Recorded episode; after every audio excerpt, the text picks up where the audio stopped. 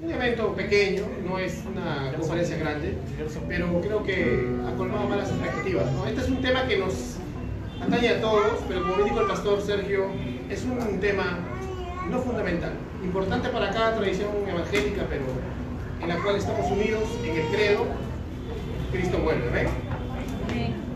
De repente hay personas que tienen una postura milenial, en otra, otra. Eh, durante los mil años de iglesia no se ha puesto de acuerdo y no creo que en esta pequeñita conferencia vamos a arreglar el asunto. Pero lo que sí estamos todos unidos en que esperamos la venida gloriosa de nuestro Señor Jesucristo. Amén. Mira tu rostro, quiero hacer una oración para empezar. Amado Señor, queremos darte las gracias, Padre Santo, por tu presencia entre nosotros el día de hoy, Señor. Ha sido por tu gracia, por tu misericordia, que has puesto en nuestro corazón buscarte, Señor, todos los días, desde el día que nos rescataste, Señor. Ayúdanos a entender, abre nuestro corazón, ilumínanos para entender conforme a tu palabra los pequeños temas que vamos a tocar el día de hoy, para que refuercen nuestra fe, para que refuercen la esperanza, Señor. La esperanza que tenemos en ti, en la promesa, en tu fidelidad, Señor, al pacto que tú has hecho con quienes tú escogiste, por quien tú moriste, Señor. Gracias en el nombre de Cristo Jesús. Amén. Amén, hermanos. Me habían desaparecido en la iglesia. Mi Biblia apareció cementerio. Este, este, Sammy, también un cuaderno anillado. También me lo Eso Acompáñame primera, a segunda de Tesalonicenses. Vamos a hablar acerca de unos cuantos temas interesantes.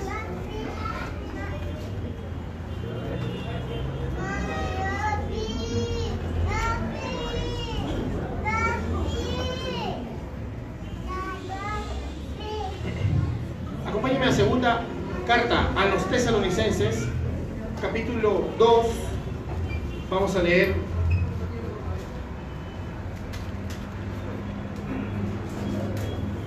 del versículo 1 en adelante. Y dice así la palabra del Señor. Yo tengo la versión de la Biblia de las Américas. De repente tú tienes una versión nueva, como la NBI, la NTV, no hay problema. O tienes la reina de las versiones, como dicen por ahí, la reina Valera. Igual es. Vamos a ver, dice. Pero contexto, el apóstol Pablo le está escribiendo a la iglesia de Tesalónica. Y es muy interesante, dice, pero con respecto a la venida de nuestro Señor Jesucristo y a nuestra reunión con Él, os rogamos hermanos que no seáis sacudidos fácilmente de vuestro modo de pensar, ni os alarméis ni por espíritu, ni por palabra, ni por carta, como si fuera de nosotros, en el sentido de que el día del Señor ha llegado.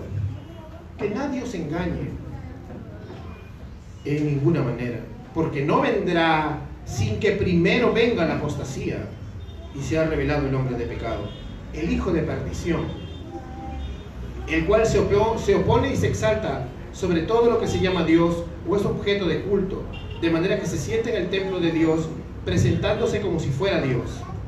¿No os acordáis que yo, que yo estaba todavía con vosotros y os decía esto? Y vosotros sabéis que lo que lo detiene por ahora debe ser revelado a su debido tiempo. Porque el mismo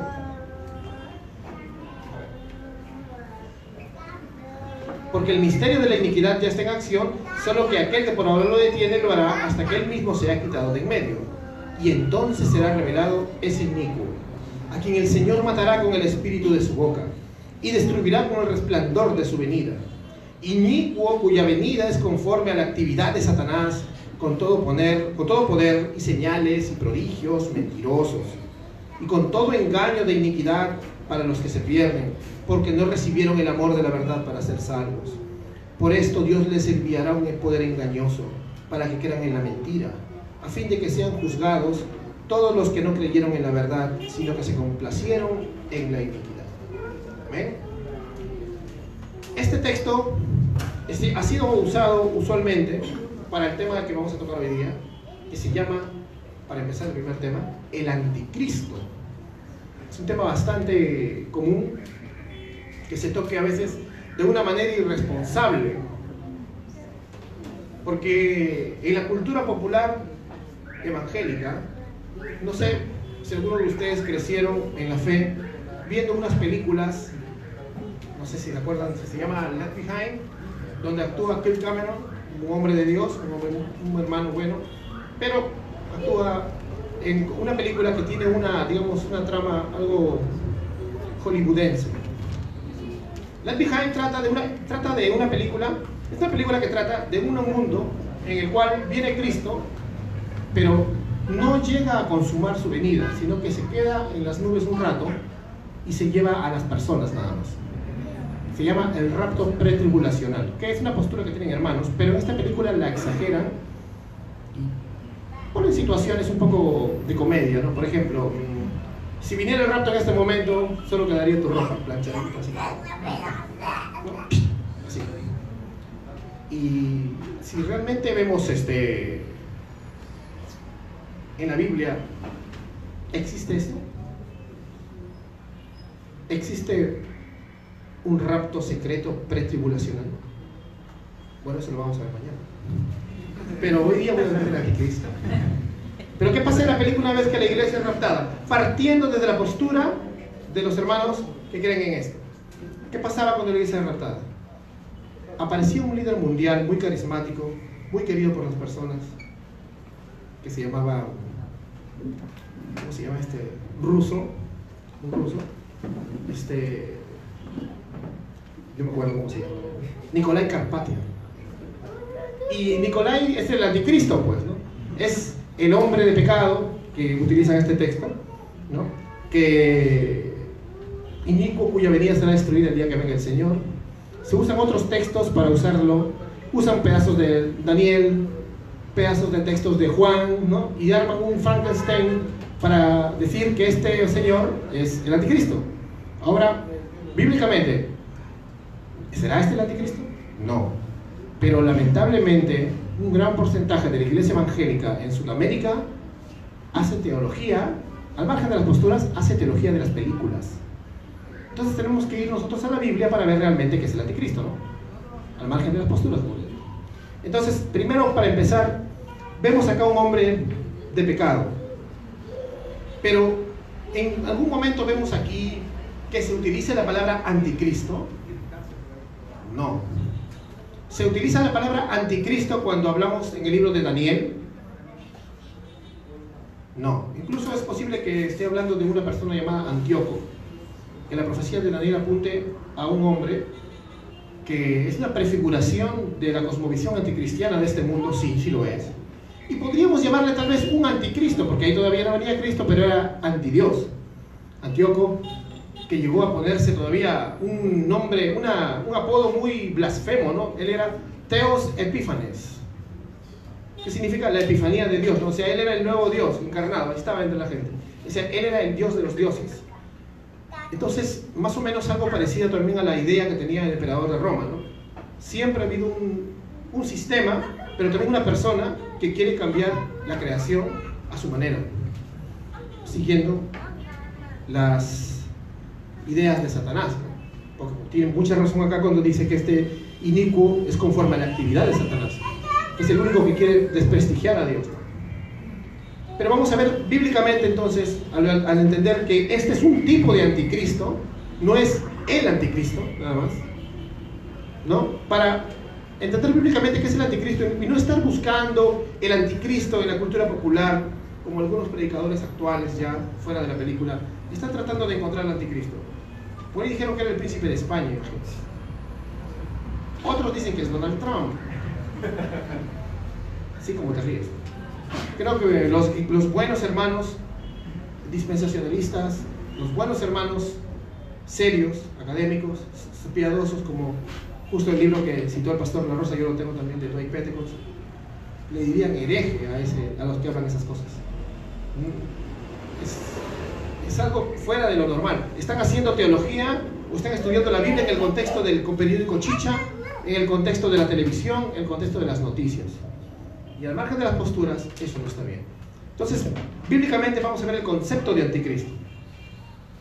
Primero que todo, anticristo tenía dos matices. El que acabamos de leer, que habla de una ah, persona particular, o también un, sistema, una cosmovisión anticristiana, pero también vamos a leer Primera de Juan, capítulo 2. Vamos a acompañarme a Primera de Juan, capítulo 2, para que veamos el otro énfasis acerca de los anticristos. Ahora tú dirás, ¿por qué dices los anticristos que va a haber varios? Sí, va a haber muchos. Primera carta del apóstol Juan, verso 18. Eh, 18 al 19. ¿ya?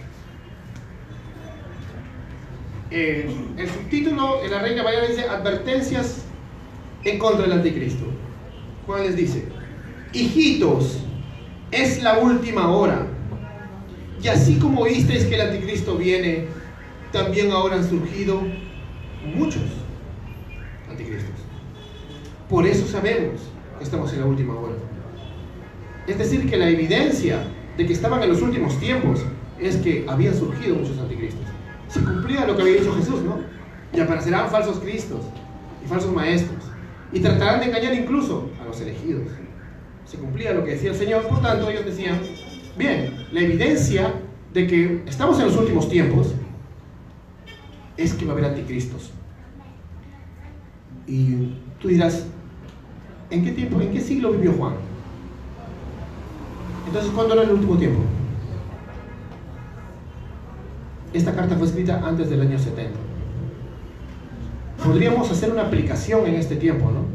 Pero no está hablando del futuro, está hablando del momento en que él estaba viviendo. Vamos a seguir leyendo. Ahora, ¿cuáles son las características de estos anticristos y de este espíritu del anticristo o de este patrón, digamos? Porque recuerda que cuando la Biblia a veces dice espíritu, habla de carácter, de patrón de conducta, de filosofía, de línea de pensamiento. No es que un demonio se le meta a las personas. Dice, salieron de nosotros, pero en realidad no eran de nosotros. Porque si hubieran sido de nosotros, habrían permanecido con nosotros, pero salieron a fin de que se manifestara que no todos son de nosotros. Estos eran los bien conocidos y ahora esta palabrita se la dicen a cualquiera que no esté de acuerdo contigo, que no debe, debemos caer en esta exageración. Estos son los famosos apóstatas. Estos son apóstatas. Aquel que está en la fe y luego la abandona. ¿Amén? Entonces, el anticristo era un término para los apóstatas, para empezar. El, el uso bíblico debe primar para entender un tema más que el uso popular. Entonces nosotros tenemos que buscar el uso bíblico y no el uso popular. Si buscamos el uso popular, vamos a comenzar a conjeturar que la película dijo, que, el predicador tal dijo, pero si el predicador tal no está usando el uso bíblico de, un término, puede llevarte por una historia que parece bonita pero no es cierta. Sigamos. Entonces el anticristo no era solamente un individuo particular. Vamos a seguir leyendo el verso 20, del 22 al 26. Dice eh, otras características acerca de estos apóstatas. ¿Qué, ¿Qué, creían estos apóstatas? ¿Cuáles eran sus, sus herejías? ¿no? ¿Por qué los podemos llamar herejes también? Porque dice, ¿quién es el mentiroso sino el que niega que Jesús es el Cristo? Este es el anticristo. El que niega al Padre y al Hijo. Interesante, ¿verdad? Bastante interesante. En el contexto de ese momento, ¿quiénes eran los que negaban al Padre y al Hijo? Había dos, dos tipos de personas. Una eran los gnósticos, contra los que Juan siempre se enfrentaba. Y la otra eran los judíos. Los judíos no arrepentidos. Los judíos no arrepentidos negaban que Jesús era el Señor, que era la encarnación, que era el Mesías. ¿Amén? Y esto es bastante interesante porque a veces no se toca eso. ¿Te acuerdas de Hebreos 6? Un texto, vamos a leerlo. Texto que a veces es mal usado también. Y es importante que lo leamos porque este texto lo usan muchos hermanos de buen corazón, pero tal vez porque no han profundizado en el contexto de la carta que están leyendo, para aseverar que la salvación se pierde, escuchan por ahí, ¿no? Al margen de lo que puedas creer, te digo, este texto no lo puedes usar, porque este texto no tiene nada que ver con eso. Mira, vamos a eso. Eh,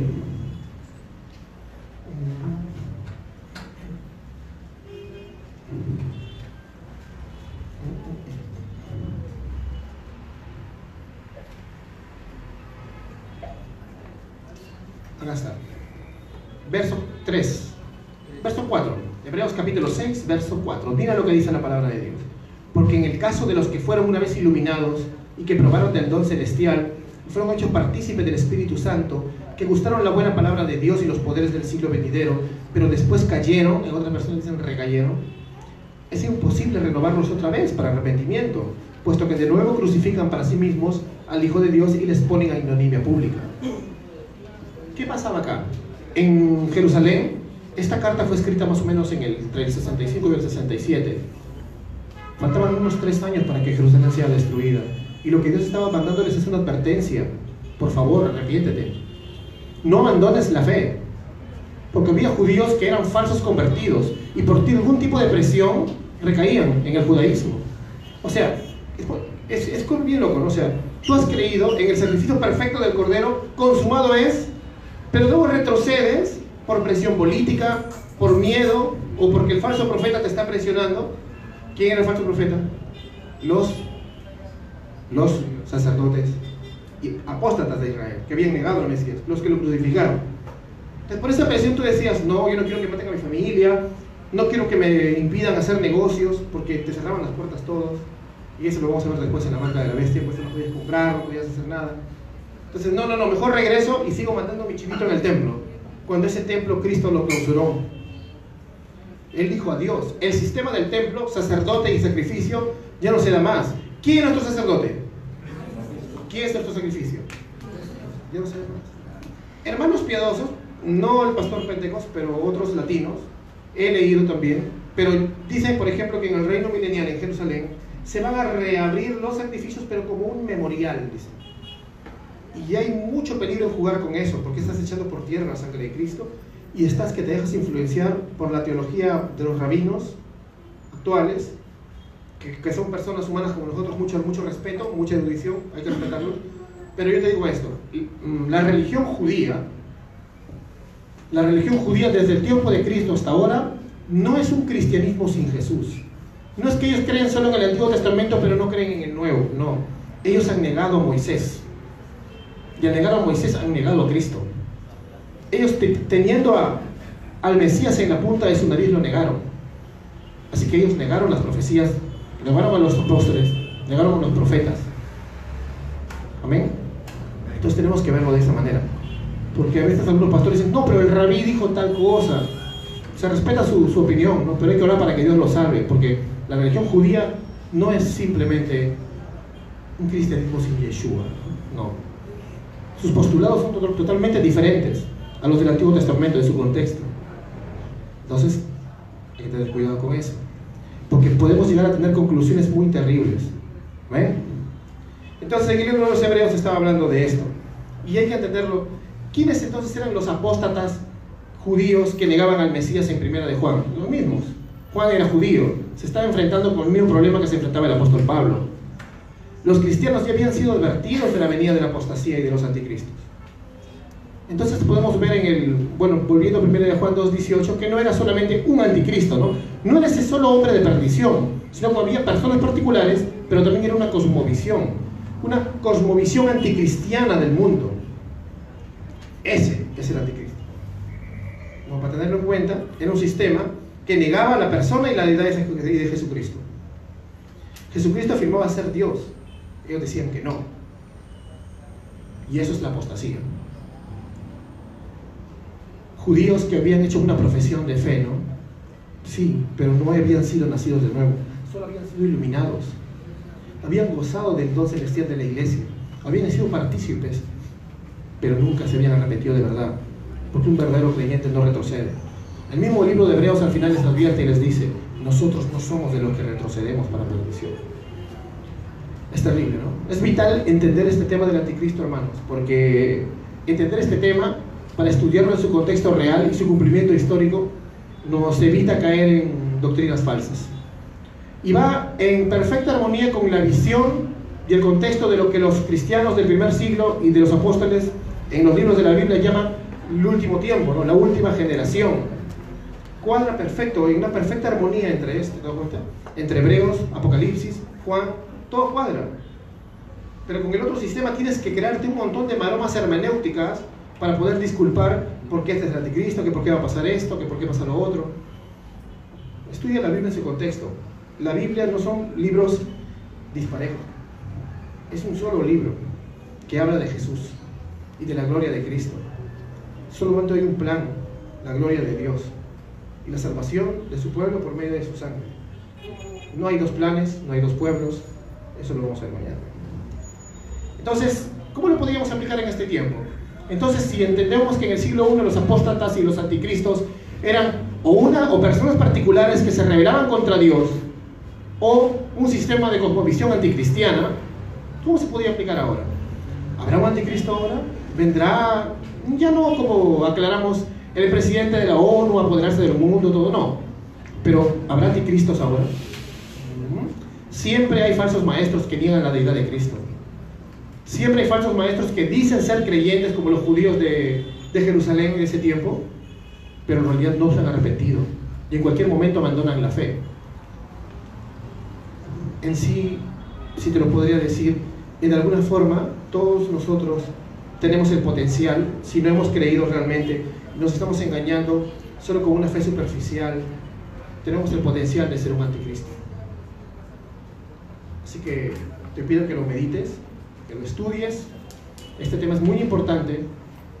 No es solamente un tema, ah, mira el anticristo que va acá, si quiero ver una película de eso. No. Porque depende mucho tu salvación. Según a los Corintios capítulo 13, verso 5 dice, examinaos vosotros mismos si están en la fe. A menos que estés reprobado.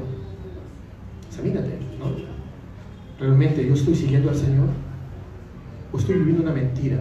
Si ahorita, si ahorita comenzara una persecución como la que para, eh, padeció Jerusalén unos años antes de su destrucción, ah, disculpa la palabra, pero ¿arrugarías? ¿Retrocederías? O, morirías como un mártir. Aquel que quiera su vida la perderá, decía, ¿ves? Y aquel que la guarde, la perderá, pero el que la pierde, la ganará. Ahí, era, ahí se nota quién es el verdadero creyente, ¿ves?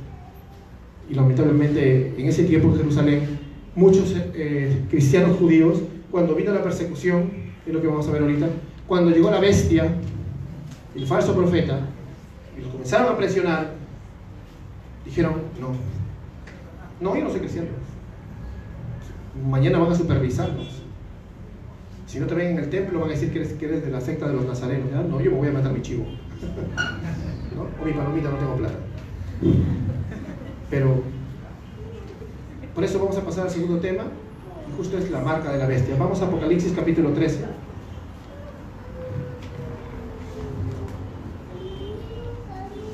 Apocalipsis capítulo 13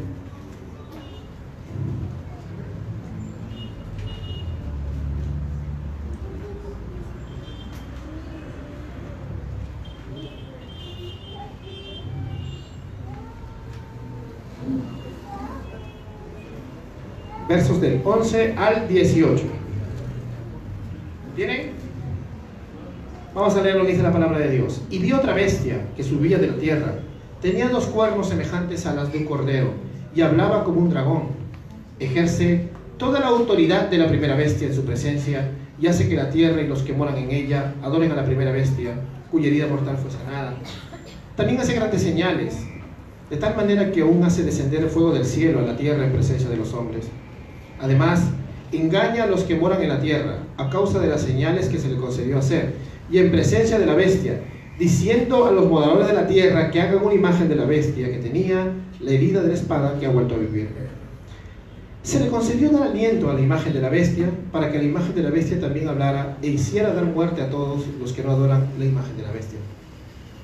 Y hace que todos, pequeños, grandes, ricos, pobres, libres y esclavos, se les dé una marca en la mano derecha o en la frente. Y que nadie pueda comprar ni vender, sino que tenga la marca el nombre de la bestia o el número de su nombre. Y aquí hay sabiduría. El que tiene entendimiento que calcula el número de la bestia, porque el número es de un hombre y el número es 666. Otro tema que hicieron muchas películas, no sé si se acuerdan de Damián, la profecía. Damien, Damien Thorne, un embajador que resultó ser el anticristo. Eh, lo mataron y al final él no era, era su hija. Pero lo que dice la Biblia tiene un contexto y es justo, dice una bestia que surge de la tierra, o sea, surge del mismo Israel. Eh, es un falso profeta esta bestia. Y hace que todos adoren a la primera bestia. ¿Quién era la primera bestia? Muchos eruditos antiguos hablan de que era el Imperio Romano. No la Iglesia Católica Romana, el Imperio Romano. Entonces el falso profeta, ¿sabes lo que hacía? Cumplía las profecías de Cristo cuando decía que tu propio padre y madre, que él vino a traer la espada y se irán contra ti, que los meterán a las cárceles, que los castigarán, que los matarán. Y eso es lo que comenzó a pasar. ¿Quién era el falso profeta? La casta sacerdotal judía, como te dije hace rato. La casta sacerdotal traidora, que metió al Mesías en una cruz pensando que le estaban ganando a Dios. ¿no? Eh, los dirigentes judíos, por un lado, el falso profeta, y los anticristos, que ya vimos en Hebreos 6, que son los falsos creyentes. El falso profeta seduce a los falsos creyentes, a los anticristos, y los arrastra hacia él. Es vital también entender esta doctrina, mira, de la marca de la bestia, para que no creas que es un chip, por ahí, no sé, alguien dice que es un chip, ¿no? Por ahí, no sé cómo se les puede decir eso, eh, pero vamos a leer Deuteronomio capítulo 13, del 1 al 5. Mire, los falsos profetas pueden hacer muchos milagros y pueden parecer muy buenos. Lo advirtió Moisés. Vamos a leer Deuteronomio capítulo 13. ¿Quién me puede ayudar con esa lectura? A ver. Deuteronomio capítulo 13, versos del 1 al 5 en voz alta, como discurso.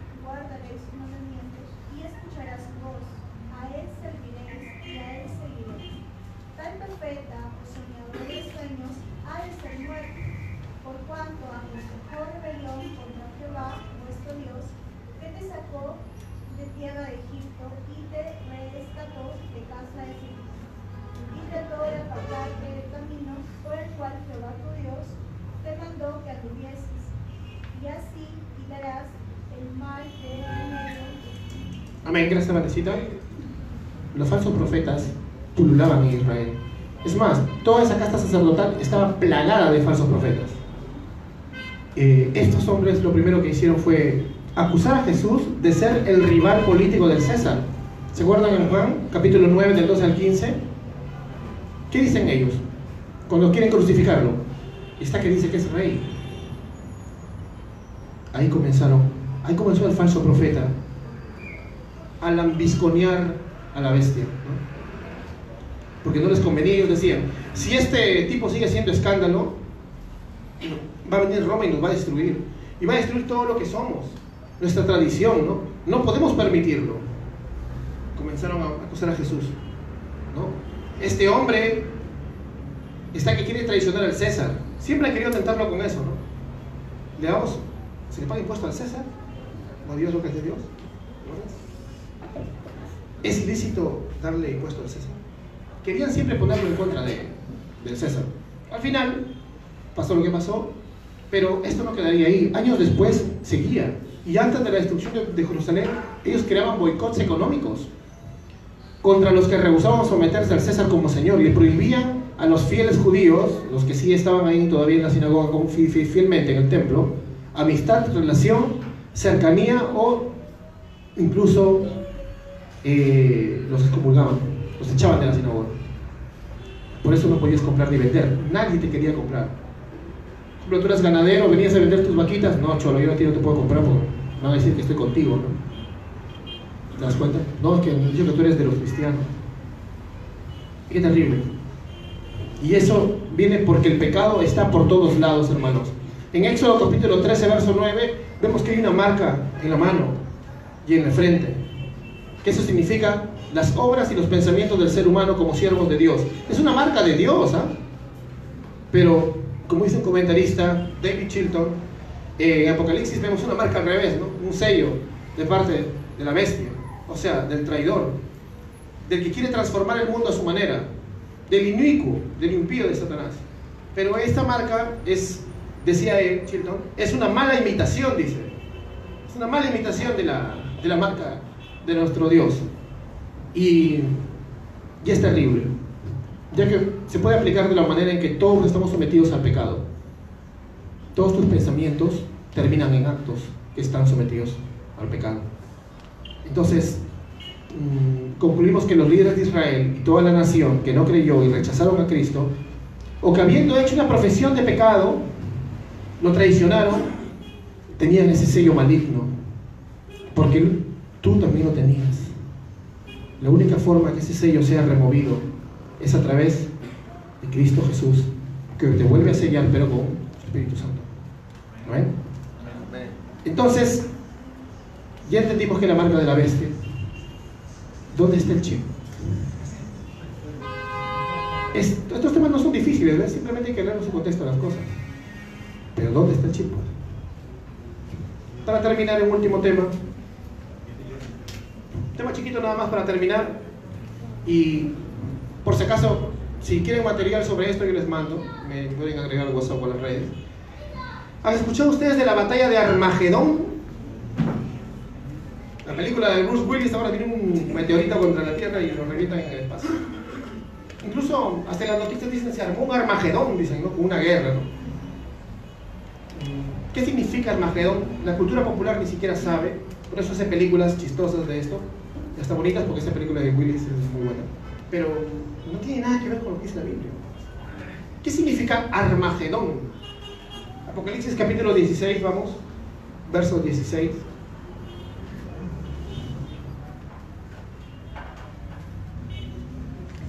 Sí, verso 16. Cuando el Señor habla de las siete copas de la ira de Dios, que eso lo tendremos otro día, que también se dan en el año siglo I. No estés esperando las copas ahorita. Dice, y los reunieron en un lugar que en hebreo se llama Armagedón. Armagedón es un nombre bien chistoso, ¿ah? ¿sabías?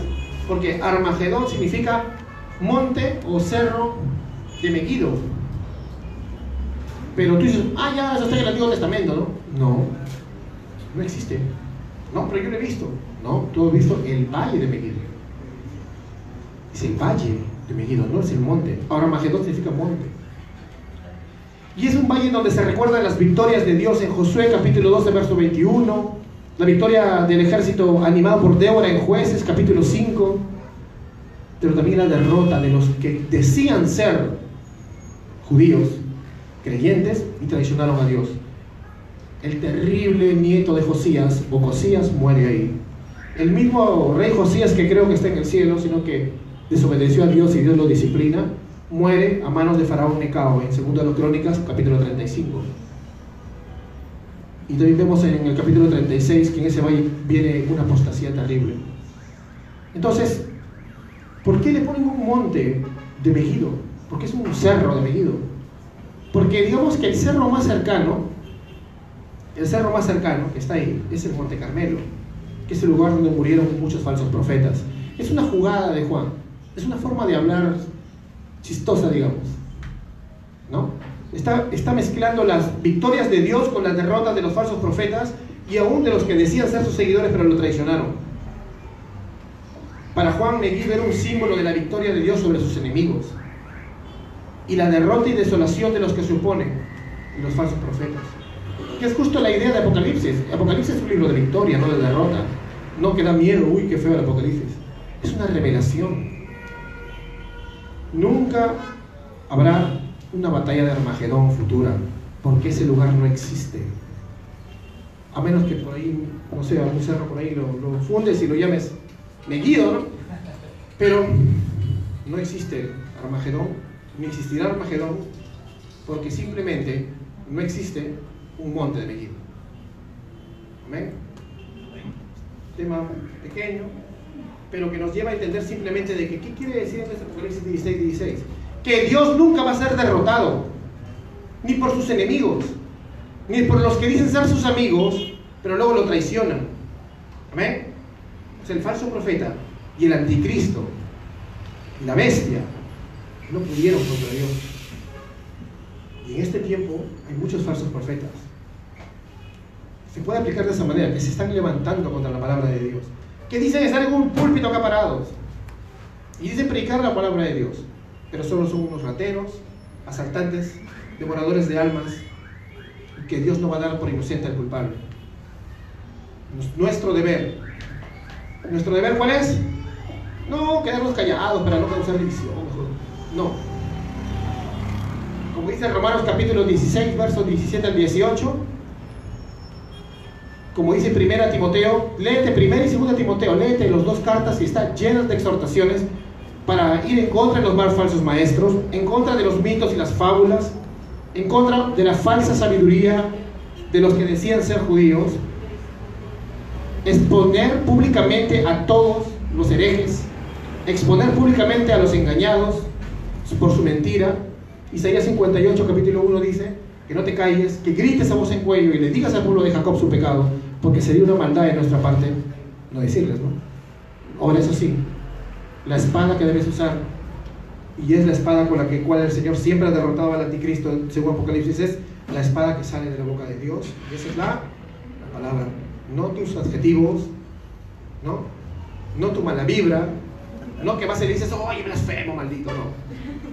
Segunda, segunda Timoteo capítulo 2 del 24 al 26 dice que el siervo del Señor tiene que ser amable para con todos y corregir, sí, pero con mansedumbre, con humildad. Quizá Dios les conceda el arrepentimiento a los herejes, dice. ¿Por qué digo que son herejes? Porque dice que están atados al lazo del diablo. Y un hermanito con doctrinas inconsistentes no está atado al lazo del diablo. Un hereje con más sí lo está. Y si yo debo ser amable con este hombre perdido, con este traidor de Cristo, ¿no debo ser más amable con mi hermano simplemente? ¿No debo amarlo más? Que es parte de mi cuerpo, porque soy del cuerpo de Cristo. Te lo dejo de tarea. Vamos a orar. Inclina tu rostro, por favor. Amado Padre, queremos darte las gracias por estas pequeñas